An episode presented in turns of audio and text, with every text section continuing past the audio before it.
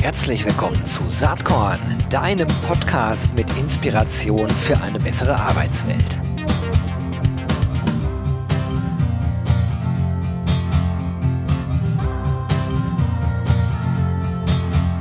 Hallo und herzlich willkommen zum Saatkorn Podcast. Ich freue mich heute ganz besonders, denn eine Sache gab es hier auf dem Podcast schon lange nicht mehr, nämlich mal einen Einblick in ein Unternehmen und die Personalarbeit äh, eines Unternehmens.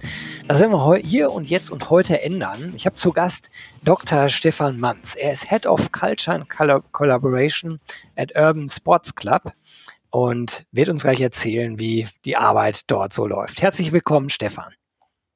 Herzlich willkommen, Gero. Schön hier zu sein. Ja, freut mich auch total, äh, dass du da bist. Ähm, denn ich glaube, dass ihr ein sehr spannendes Unternehmen seid und auch eine ganze Menge ähm, spannende Themen rund um euer Arbeitsmodell und Leadership äh, auf der Pfanne habt. Da wollen wir heute so ein bisschen drüber sprechen. Aber erzähl doch vielleicht erstmal ganz kurz zu dir. Wie bist du dahin gekommen, wo du heute bist? Huh, wie bin ich denn gekommen, wo ich heute bin? Ähm, ich versuche es mal abzukürzen. Ich komme aus der Unternehmensberatung, nachdem ich ähm, lange Jahre in der Lehre gearbeitet habe und den Weg in das Business gefunden habe, dann über die Arbeit in Organisationen statt nur mit Organisationen, die mich tatsächlich mehr interessiert hat und bin dann von der Beratungsseite in die ähm, erstmal Businesspartnerseite gewechselt, vor allem aber in allen Bereichen, in denen es um Führungskräfte, Unterstützung, Beratung und auch Teamentwicklung geht. Das ist so mein Steckenpferd. Und vor zweieinhalb Jahren ähm, bin ich in der Rolle als Head of HR Business Partner beim Urban Sports Club angelandet. Wenn ich mich erinnere, das war noch äh, genau im Februar 2020. Ganz mit, kurz äh, vor einem, Corona. Ja, ganz kurz, sehr unmittelbar. Ich glaube, ich hatte noch so drei Wochen mhm. ähm, Urban Sports prä-Corona ähm, erfahren dürfen. Und dann kam alles so etwas anders, als es ursprünglich geplant war, aber nicht minder spannend.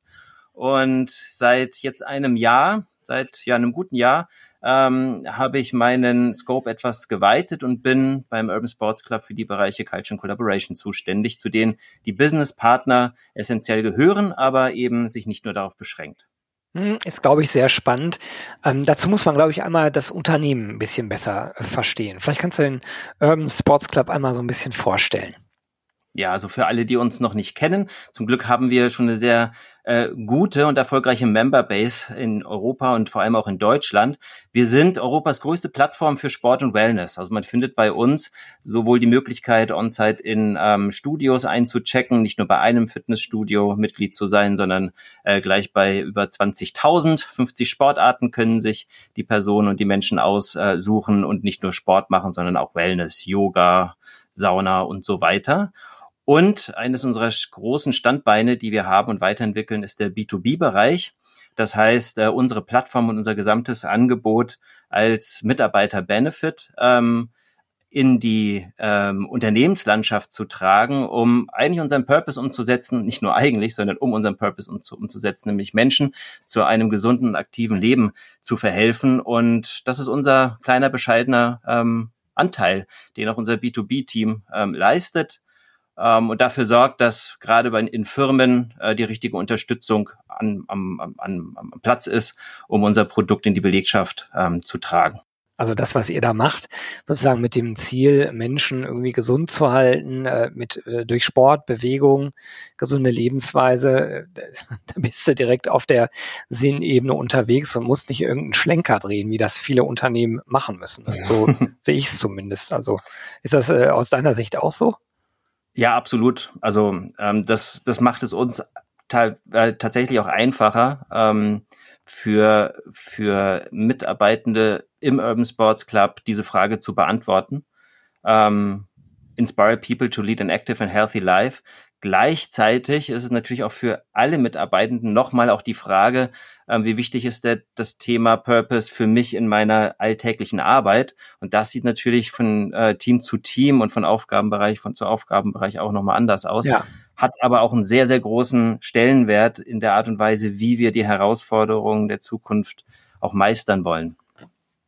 Das ist eigentlich ein ganz guter Übergang. Also äh, du hast ja eben schon gesagt, du hast eigentlich unmittelbar vor äh, der Pandemie beim Urban äh, Sports Club angefangen. Und natürlich war dann so wahrscheinlich wie bei, wie bei allen anderen auch so der 15. März so ein magischer Stichtag, wo aus äh, Arbeit vor Ort auf einmal Remote äh, Work wurde. Ich gehe mal davon aus, das wird bei euch nicht viel anders gewesen sein. Äh, und äh, in deiner Rolle oder auch in deiner damaligen und jetzigen Rolle ist natürlich auch die Frage, wie, wie arbeitet man miteinander äh, und sozusagen, was bedeutet das für die Kultur eines Unternehmens? Vielleicht kannst du da einmal erzählen, wie das bei euch vonstatten gegangen ist, zumal ich ja glaube, dass das, was ihr so macht, also Walk mhm. the Talk, selbst auch sportlich aktiv sein, Sportverein, das hat ja auch viel damit zu tun, sich zu treffen, physisch Zeit miteinander zu mhm. verbringen. Das war ja alles nicht mehr möglich. Also vielleicht bei mhm. euch sogar noch eine größere Herausforderung als in anderen Unternehmen, die die ganze Zeit eigentlich schon auch vom Geschäftsmodell sowieso remote und digital unterwegs waren. Mhm. Puh, ja, ähm, 15. März. Es hat uns auch ähm, sehr unvorbereitet getroffen, auch so ein bisschen unglaubwürdig. Ich kann mich noch erinnern, ähm, dass wir im Team zusammenstanden und versucht hatten, die Situation so ein bisschen einzuordnen für uns. Mhm. Aber was kommt denn da auf uns zu? Und äh, muss gestehen, wir haben es alle unterschätzt, aber wahrscheinlich sind wir noch nicht die Einzigen, die das unterschätzt hatten. Und dann sind wir erstmal ähm, durch die rein operativen Stürme gegangen, mal zu ähm, lernen, äh, wie bringt man sozusagen einmal die Teams in einen Remote-Arbeitszusammenhang, wie hält man sie dort. Wir hatten ja das Glück, dass wir ähm, von äh, Kurzarbeit profitiert haben. Das heißt, wir konnten das Team ähm, weitestgehend zusammenhalten und ähm, sind auch so da durch die ähm, ja zwei Jahre kann man ja fast sagen, mhm. ne? dann auch einigermaßen gut durchgekommen. Gleichzeitig haben wir aber auch ähm, gemerkt, dass es sehr von einzelnen Führungskräften abhängt, wie gut es gelingt, dass Menschen nicht mehr sich gemeinsam am Arbeitsplatz begegnen. Ähm, wie ich eingangs schon gesagt hatte, wir hatten sehr, sehr schnell ein Online-Angebot auf die Beine gestellt. Das war auch überlebenswichtig. Online-Classes, die wir dann im Alltag genutzt haben, aber es ist nicht dasselbe, wenn man sich über einen Zoom-Call in Kacheln ähm, beim Workout zuschaut oder ob man sich natürlich selber ähm, als Team dabei erlebt und haben daraus unsere ähm, Learnings gezogen, würde ich sagen, die zwei Jahre und sind dann zu einem neuen Arbeitsmodell gekommen. Denn nicht alles, was so in der Remote-Zeit erfahren wurde, war auch per se schlecht. Ne? Also wir haben zum Beispiel gemerkt, dass insgesamt ähm, die, die Produktivität durchaus insbesondere in der Anfangszeit hochgegangen ist ähm, dass Menschen äh, es genossen haben und sich daran gewöhnt haben, natürlich eine wesentlich höhere Flexibilität in der Lebens- und Alltagsgestaltung zu haben. Also nicht nur immer von der Michael-Kirch-Straße aus zu arbeiten, sondern schlicht und ergreifend dort zu arbeiten, wo sie gerade Lust haben. Und zwar äh, länderübergreifend oder ländergrenzenübergreifend. Und gleichzeitig haben wir die Erfahrung gemacht, die ja auch ähm, im März diesen Jahres hat das St. Gallner Institut ähm, für Führung und Personalentwicklung eine Studie veröffentlicht, so eine Querlängsstudie. Äh, ich glaube, von 2016 ging die bis 2021 über Hybridarbeit. Mhm. Und äh, die haben in ihrer Studie auch herausgearbeitet, dass sich also ähm, viele Menschen isoliert gefühlt haben, weniger engagiert und auch emotional erschöpft. Und das haben wir bei uns intern natürlich auch wahrgenommen.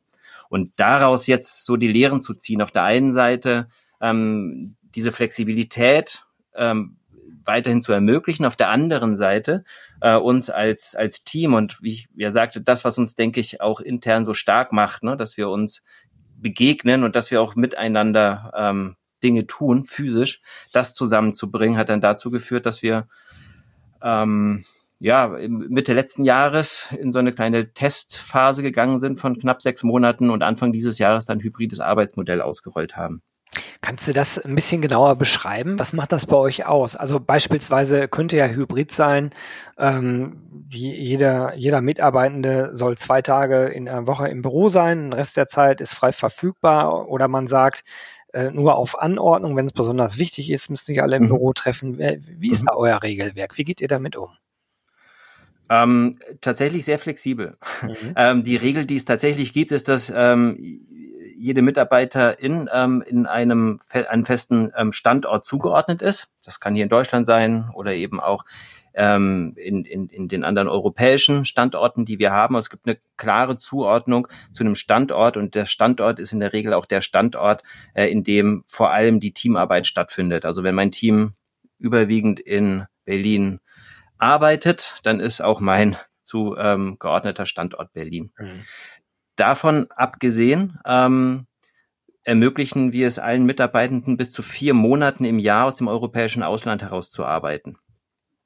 Und wir überlassen es den Teams in ihrer Selbststeuerung beziehungsweise den Teamleads, ähm, in welcher Frequenz und wie häufig sie sich äh, im Büro sehen wollen. Also ähm, Beispiel in meinem Team sehen wir uns ähm, geschlossen auf jeden Fall immer einmal die Woche. Wer möchte, kommt auch noch mal einen zweiten Tag rein in der Woche. Ähm, manche sind auch noch länger da, aber das ist sozusagen der Rahmen bei uns. Wenn ich jetzt an unser Partnermanagement-Team denke, die äh, weiter verstreut auch über die gesamte Republik unterwegs sind, dann haben die so alle sechs Wochen ähm, tatsächlich ein mehrtägiges Meeting und Get-Together vor Ort und sind ansonsten überwiegend remote unterwegs. Also es ist ähm, sehr auf die Bedarfe der einzelnen operativen Einheiten ausgerichtet und auch Teams ausgerichtet, wie wir dann dieses hybride ähm, Modell füllen. Führt allerdings dazu, dass ähm, das Arbeiten in Präsenz und miteinander ähm, sich verändert und auch gute Gründe braucht. Und damit mhm. verändert sich auch so der Fokus im Team. Wie schaffe ich gute Zusammenarbeit im Team und was hat es wiederum für Auswirkungen auf die Führungsrolle? Und ja, da haben wir einige Erkenntnisse gesammelt in den letzten zwei Jahren, die wir hoffen, in die Zukunft zu tragen. Also da sind wir sozusagen in einer Art ähm, Anfangsphase und kann vielleicht ein bisschen was von der Werkbank hier berichten, was wir jetzt in den letzten Monaten eingeführt haben. Ja, super gerne, klar. Also sozusagen aus dem operativen äh, Herzen des Urban Sports Club. Was, was waren das für Erkenntnisse und woran arbeitet ihr da gerade? also die Erkenntnisse selber sind jetzt äh, gar nicht so äh, Rocket Science oder ähm, so wahnsinnig neu. Ne? Wir kennen die ja alle aus dem Umfeld New Work. Mhm. Wir haben, wie glaube ich, ganz, ganz viele anderen Unternehmen auch. Also gerade so in der Wissensökonomie. Das ist ja, ich glaube, das muss man auch nochmal relativieren. Ne? Wir sind ein, ein Tech-Unternehmen. Das heißt, ähm, ich würde uns so dem Feld dem sozialen Feld der Wissensökonomie zuordnen. Das heißt, wir arbeiten mit dem, was unsere Mitarbeitenden zwischen den Köpfen haben. Und außer äh, ein bisschen Equipment brauchen die auch nicht viel, um produktiv zu sein. Das sieht in anderen, äh, gerade Industriebereichen, natürlich anders aus. Ähm, für uns ähm, haben wir ähm, die Erkenntnis gezogen, dass ähm, aus New Work kommend, aus, aus den Gedanken, diese, ähm, dieser Fokus auf Servant Leadership, auch nochmal gefüllt mit, dass eine Führungskraft eher ähm, die Aufgabe übernehmen muss, im Gegensatz zum früheren Command and Control. Ähm, Sinngebungsprozesse, das klingt jetzt ein bisschen hochtrabend, Sinngebungsprozesse im Team zu ermöglichen. Gerade in den Momenten, wenn ein Team sich, und das ist bei uns ja dann in diesem hybriden Arbeitsmodell auch sehr oft der Fall, sich eben nicht physisch an einem Ort mhm. zusammenfinden können. Was meine ich mit Sinngebungs, äh, Pro, ähm, Prozessen heißt im Prinzip dafür zu sorgen, dass ein gesamtes Team in der Lage ist, eine ähnliche Form von ähm, Zusammenhang und Wirklichkeit, mit der sie umgeht, zu schaffen. Und dafür braucht es eine gesonderte Funktion und die nimmt bei uns die Führung ein und damit ändert sich die Führungsrolle auch. Ja, das ist ja mega spannend, denn ich kann mir vorstellen, dass Führungskräfte aus der Vergangenheit äh, möglicherweise oder mit Sicherheit ja dann auch ihre Rolle sozusagen erstmal rekalibrieren müssen. Und es mag ja auch vorkommen, äh, dass jemand, der unter alten Bedingungen eine gute Führungskraft war, Stichwort Command and Control, sich jetzt vielleicht gar nicht so leicht damit tut. Denn äh, dieses, äh, dieses, diese Art von Leadership, die du eben ansprachst, hat ja ganz viel auch mit Argumentation, mit Sinngebung, äh, mit äh, sozusagen Verständnis erzielen äh, und vielleicht auch Kompromisse aushandeln zu tun. Mhm. Ist ja durchaus, sind das andere Skills und Kompetenzen. Ne? Habt ihr da eure mhm. Führungskräfte geschult oder hat sich das zufälligerweise so ergeben, dass, dass sie sozusagen von dem alten Style gut in, in ein neues Denken gelangt sind? Mhm. Ähm, ich antworte mal darauf mit einem ist im Prozess. wir ja. haben auf der einen Seite haben wir, wie viele anderen Startups auch, ein, sehr junges Führungsteam teilweise, ähm, auch sehr erfahrene dabei. Ähm, insgesamt ist sozusagen der Stil, den wir versuchen in die Organisation zu, zu tragen, Also wenn man fragen würde, ne, welchen Führungsstil würden wir uns wünschen in der Zukunft, dann ein Verständnis für einen wertebasierten Führungsstil. Mhm. Und wertebasiert heißt jetzt nicht einfach nur, ne, hab irgendwie immer die Unternehmenswerte im Kopf und ähm, schau mal, was put yourself in the shoes of others, embrace vulnerability oder Surf the Wave of Change, Nummer drei von unseren sechs Unternehmenswerten zu nennen, für uns meinen, sondern wertebasiert heißt tatsächlich ein Gespür dazu für, dafür zu entwickeln, ähm, was, was möchten, was, was möchten die Menschen, mit denen ich im Team arbeite? Was ist ihnen wichtig in dem Moment und warum handeln sie auch in einer gewissen Weise ähm, sinnvoll, also ne, auf den Wert hin bezogen, etwas, was ihnen wichtig ist. Mhm. Dieses Zusammenwirken von Motiven, von der Antriebsenergie und den Werten im Blick zu behalten, das ist sozusagen das, was wir versuchen, die Organisation zu tragen. Und ähm, das wird Zeit brauchen. Und es braucht vor allem eine offene Feedback-Kultur. Das ist so der eine ähm, Hebel, an dem wir arbeiten. Und der andere Hebel ist ein Leadership Development Programm, mit dem wir jetzt insbesondere mit den jungen Führungskräften, die noch unerfahrenen Führungskräften gestartet sind und zum Ende des Jahres hin dann ähm, ja so die die alten ähm, Führungskräfte und ähm, ja, dann, dann auch mit hineinholen. Mhm. Parallel dazu, und da kommen jetzt unsere Businesspartner mit ins Spiel, ähm, begleiten wir gerade junge Führungskräfte, die das erste Mal in diese Rolle kommen, in einem 100-Tage-Programm, die genau diese Fragen in einem schon eher Coaching-Ansatz mitnehmen, nämlich ähm, was bedeutet das für mich persönlich, was sind meine eigenen Motive, was sind meine eigenen Werte? Und wie übersetze ich das jetzt quasi in dem in dem Arbeiten mit meinen Mitarbeitenden, ne, so dass sozusagen die ähm, Führungs der Führungsscope oder die Führungsrolle und jetzt komme ich auf dieses New Work äh, ähm, Buzzword zurück, stärker eigentlich in die in die Funktion äh, moderieren, Räume schaffen, also facilitieren von Sinngebungsräumen im Team, weniger eigentlich hineingeben und kommandieren und coachen ähm, erfordert. Und daran arbeiten wir, an diesen Rollen in dem Führungs, mhm. in, in, unserer Führungskräfteentwicklung. Das, ist, das ist ein anspruchsvoller Weg, äh, der sicherlich seine Zeit braucht. Mein Eindruck ist ja oft, äh, weil du über äh, sozusagen Sinnebene auf Teams sprachest, was ich genauso auch unterschreiben würde. Aber meine eigene Erfahrung ist so ein bisschen, ähm, wir entwickeln uns zu einem ähm, Führungsstil, der immer individueller auf die sozusagen Bedürfnisse ja wirklich von Individuen eingehen muss und da sozusagen auch auf einer Sinnebene aushandeln muss, was ist jetzt sozusagen wichtig für die Organisation mhm. und wie weit ist äh, das Individuum bereit darauf einzugehen mhm. und wo muss die Organisation vielleicht auch mal sagen, okay, äh, also mhm. ich sehe, du hast äh, Eltern, die gepflegt werden müssen oder kleine Kinder und ich nehme darauf Rücksicht. Das sind mhm. natürlich alles so Effekte, die in Arbeitgebermärkten, wie wir sie früher hatten, gar nicht unbedingt notwendig waren, weil der Markt mhm. insgesamt anders das war. Jetzt haben wir eigentlich äh, eine Engpasssituation, die uns auch begleiten wird die nächsten zehn Jahre auf der arbeitnehmenden Seite. Und das setzt natürlich voraus, dass ich immer individuellere äh, eigentlich Dialoge führe. Ne? Würdest du das unterschreiben oder sagst du, nee, äh, das sehe ich nicht ganz so? Jetzt mache ich mal ein diplomatisch-juristisches sowohl als auch. Mhm. Ähm, ich glaube, dass äh, Menschen, die in, in Arbeitskontexte gehen und ähm, arbeiten, mehr als es vielleicht früher der Fall war, und ich komme wieder auf diese Wissensökonomie zurück, in der wir arbeiten, also mit den Menschen, mit denen wir zu tun haben, sind erleben wollen in ihrer Arbeit. Die wollen mhm. wissen, warum sie etwas tun und die wollen, die, die wollen sich als, als wirksam und, und ähm, sinnhaft erleben. Ja. Ich würde es auch nicht pauschalisieren auf die gesamte Arbeitswelt, aber das ist sozusagen, ähm, das sind die Menschen, mit denen wir zu tun haben und mit denen wir arbeiten. Und ähm, auf die müssen wir uns natürlich einstellen. Und ähm, dass wir in einer Welt zunehmender Individualisierung. Leben, ist, glaube ich, auch kein Geheimnis und dass ähm, Arbeitgeber und Organisationen sich darauf einstellen, auch nicht, denn, und äh, das ist so eine meiner Grundüberzeugungen na, oder, oder Grundparameter für die gesamte Organisations- und auch äh, Personalarbeit, ist die, dass eine Organisation letztlich nichts anderes ist als die Gesamtheit aller Menschen, aller Individuen, die äh, bereit dazu sind, ihre, ihre Lebenszeit dafür zu in investieren, ein gemeinsames Ziel zu erreichen. Stichwort Purpose.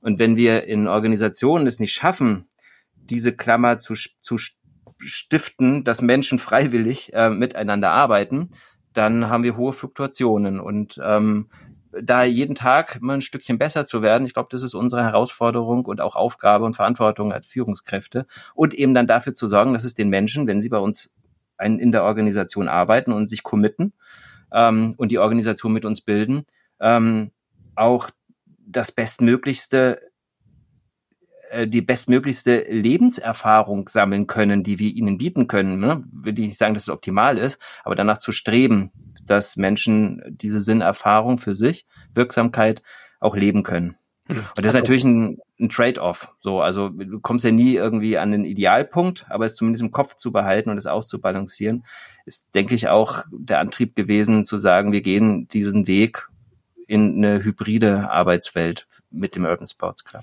Da würde ich völlig unterschreiben, was du sagst. Äh, da denke ich wirklich gleich drüber. Äh, jetzt auch mal unabhängig von meiner Rolle hier als Blogger und Podcaster, bin ja auch Geschäftsführer eines Unternehmens. Da, da würde ich das komplett unterschreiben. Ist sicherlich auch ein bisschen zielgruppenabhängig, hast du ja erwähnt.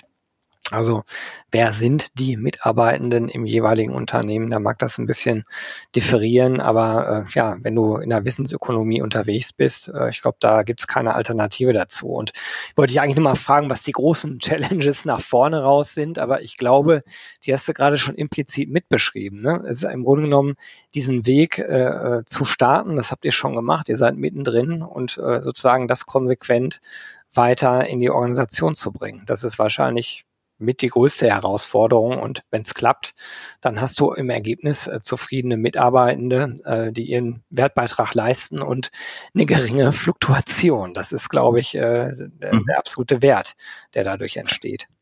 Ja, Gero, ich würde es vielleicht sogar noch mal ergänzen durch zwei mhm. weitere Aspekte. Gerne. Also ähm, was sind Challenges, die wir im Bereich ähm, Culture and Collaboration sehen und eigentlich in der ganzen People Experience Organisation. Ich glaube, das ist das eine ist, ein hybrides Setup zu finden, das eine gesunde und authentische Kultur einerseits mhm. erhalten kann, auch noch ausbauen muss, ne? Und und gleichzeitig, dass wir uns in eine Richtung entwickeln, die für uns erstrebenswert ist. Also ähm, eine Herzensangelegenheit, ähm, die ein bisschen ressourcenlastiger ist, aber eine Herzensangelegenheit meinerseits ist, ähm, jetzt in der zweiten Jahreshälfte, vielleicht braucht es auch noch ein bisschen länger, in der ähm, organisationsweite Diskussion darüber einzusteigen, was ist eigentlich die Zielkultur 2025 oder vielleicht auch darüber hinaus. Was ist eine Zielkultur, in die wir uns entwickeln wollen und um auch wirklich Kulturentwicklungsarbeit betreiben zu können. Du kannst ja nichts managen, wenn du nicht weißt, wohin. Ähm, na, das ist sozusagen die eine Herausforderung. Die andere Herausforderung ist, glaube ich, ganz, ganz hands-on, pragmatisch Gründe zu schaffen, dass Menschen Lust haben, ins Büro zu kommen. Also, ja. ähm, dass sie, dass sie ähm, sich entscheiden. Ich lebe in Berlin, ich lebe ein bisschen am Orts, äh, am Stadtrand von Berlin. Ähm, ich kann auch nicht verhehlen, dass das ein oder andere Mal ich mir morgens denke, fahre ich jetzt rein oder fahre ich jetzt nicht rein, nehme ich insgesamt zwei Stunden Pendel Klar. am Tag in Kauf oder eben nicht. Ähm, und da müssen wir gute Gründe schaffen. Wir müssen Anreize und, und ähm, Lust machen, ins Office zu kommen. Und das schaffen wir, glaube ich, vor allem, indem wir ähm, unsere, unsere Offices mehr als Begegnungsräume für sozialen Austausch, für Spontanität und vor allem auch kreatives Arbeiten nutzen, als es äh, in der Vergangenheit der Fall war, wo wir uns eher dann mit unseren Laptops hinter Monitoren versteckt haben. Absolut. das wird, wird eine weitere Challenge sein. Da, glaube ich, gibt es noch kein Patentrezept. Wer immer ähm, sich auf der gleichen Challenge da draußen befindet und vielleicht schon ein paar gute Ideen hat, ist herzlich eingeladen, äh, mal Kontakt mit mir aufzunehmen. Also ich glaube, auf der Challenge befinden sich ganz viele. Die Frage ist immer, wie, wie gut die Ideen sind und ob die Ideen sozusagen zum Erfolg führen. Aber das ist gerade im Werden, denn dafür ähm, befinden wir uns ja gerade in einem riesengroßen, äh, wie ich das mal beschreibe, Sozialexperiment. Das, was gerade passiert mit der Pandemie, haben wir alle so noch nicht erlebt. Und äh, im, im Kontext mit der Digitalisierung haben wir halt ganz andere Möglichkeiten, als das noch vor fünf oder zehn Jahren der Fall gewesen wäre. Mega spannende Zeiten. Ähm, du, wir können das Gespräch gerne mal in einem Jahr fortführen und gucken, äh, wo ihr dann dasteht. Für heute sind wir schon ziemlich am Ende der Zeit. Ich habe noch eine letzte Frage, vielleicht noch ein Inspirationstipp von dir. Gibt es irgendwas, äh, ja. was du den ZuhörerInnen hier mit auf den Weg geben möchtest?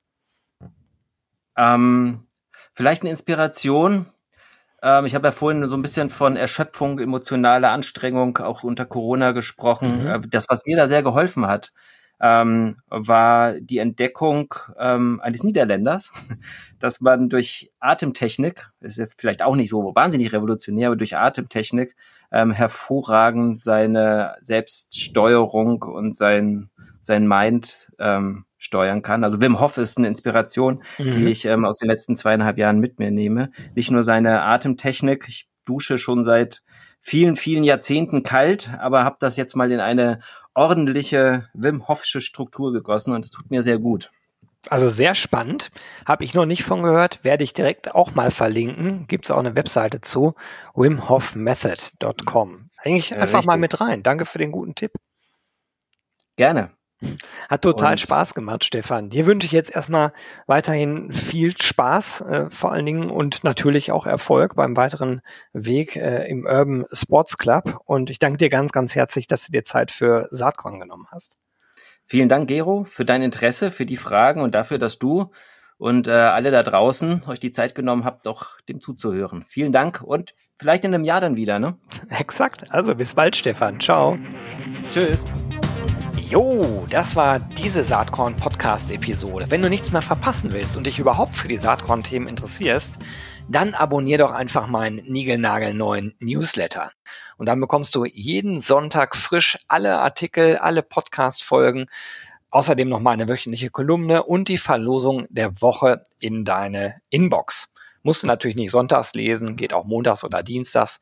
Ich würde mich sehr freuen. Hier nochmal die URL saatkorn.com slash Newsletter.